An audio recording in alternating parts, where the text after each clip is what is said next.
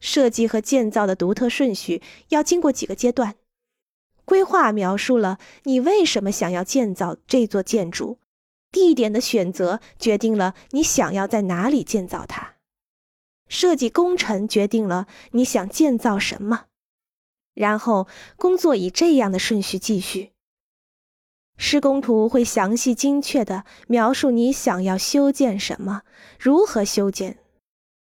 标书和合同决定谁修建它，什么时间结束，花费多少。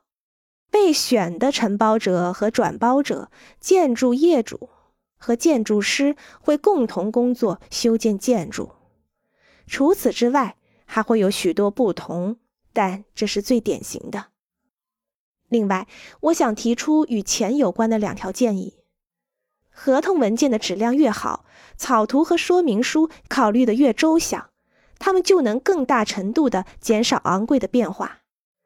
对合同的普通条款和所有者与承包商之间的实际合同，我总是使用 AIA 合同文件，因为他们已经经受得住时间的考验，并且每年都在更新。对于每个参与工程的人员。建筑过程中的变化都会造成不均衡的花费和时间的浪费。较少的变化可以不花成本而提升最后的效果，通常会节约资金。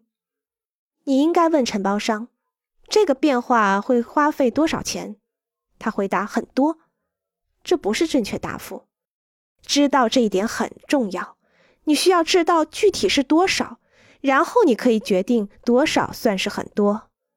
变化可能会很小，但是对于你已经在草图中形象化的建筑，它可能会有很大的进步。